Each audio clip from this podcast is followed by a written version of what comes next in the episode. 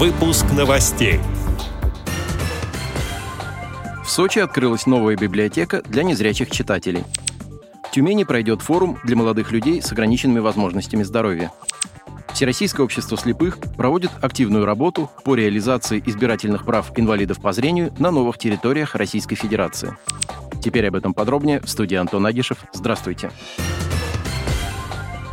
10 сентября этого года в России пройдут очередные региональные и муниципальные выборы. Они состоятся и в новых регионах Российской Федерации – Донецкой и Луганской народных республиках, а также в Запорожской и Херсонской областях. В преддверии выборов президент ВОЗ Владимир Сипкин, который является членом рабочей группы Центральной избирательной комиссии России по обеспечению реализации избирательных прав граждан с инвалидностью, дал интервью «Медиа ВОЗ». В частности, он сказал, главной особенностью выборов в новых субъектах Российской Федерации Федерации является приоритетное внимание к вопросам безопасности, поскольку в связи с регулярными обстрелами со стороны Украины на этих территориях введено военное положение. Несмотря на это, выборы пройдут во всех четырех регионах. Подготовлены партийные списки кандидатов, которых выставили «Единая Россия», КПРФ, ЛДПР, «Справедливая Россия за правду» и партия «Новые люди». Во всех выборах будут принимать активное участие инвалиды по зрению, слабовидящие и слепые граждане России, проживающие на новых территориях. Значительная часть из них вступила в ряды Всероссийского общества слепых. Для многих людей с инвалидностью по зрению участие в избирательной кампании является уникальной возможностью принять непосредственное участие в формировании органов публичной власти и, что особо важно для новых территорий, продемонстрировать возможность современного развития политической и общественной жизни России. Конец цитаты.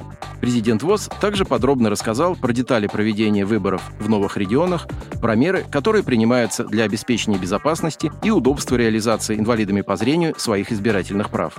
Более подробно ознакомиться с интервью президента ВОЗ Владимира Сипкина, посвященному региональным и муниципальным выборам, можно на сайте Всероссийского общества слепых. Молодежный форум «Интенсив-2023» пройдет в Тюмени с 18 по 22 октября при поддержке Тюменской областной организации Всероссийского общества инвалидов. Программа форума включает комплекс мероприятий, направленных на социальную реабилитацию и интеграцию молодежи с инвалидностью, проживающей в Уральском федеральном округе. Организаторами разработан комплекс информационно-консультативных, тренинговых и обучающих мероприятий. Программа рассчитана на людей с инвалидностью в возрасте от 18 до 45 лет. На интенсив 2023 приглашены спикеры и эксперты из самых разных сфер.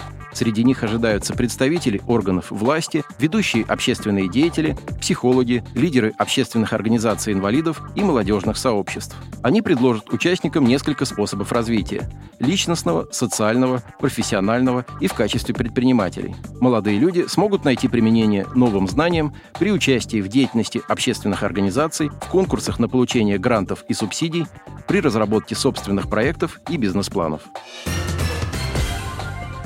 Новый филиал Краснодарской краевой специальной библиотеки для слепых имени Чехова открыт в Сочи.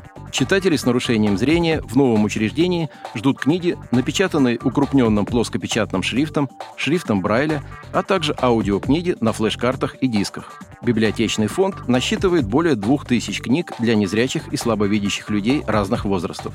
Как отметила в телеграм-канале заместитель губернатора Краснодарского края Анна Менькова, новая библиотека соответствует всем современным стандартам.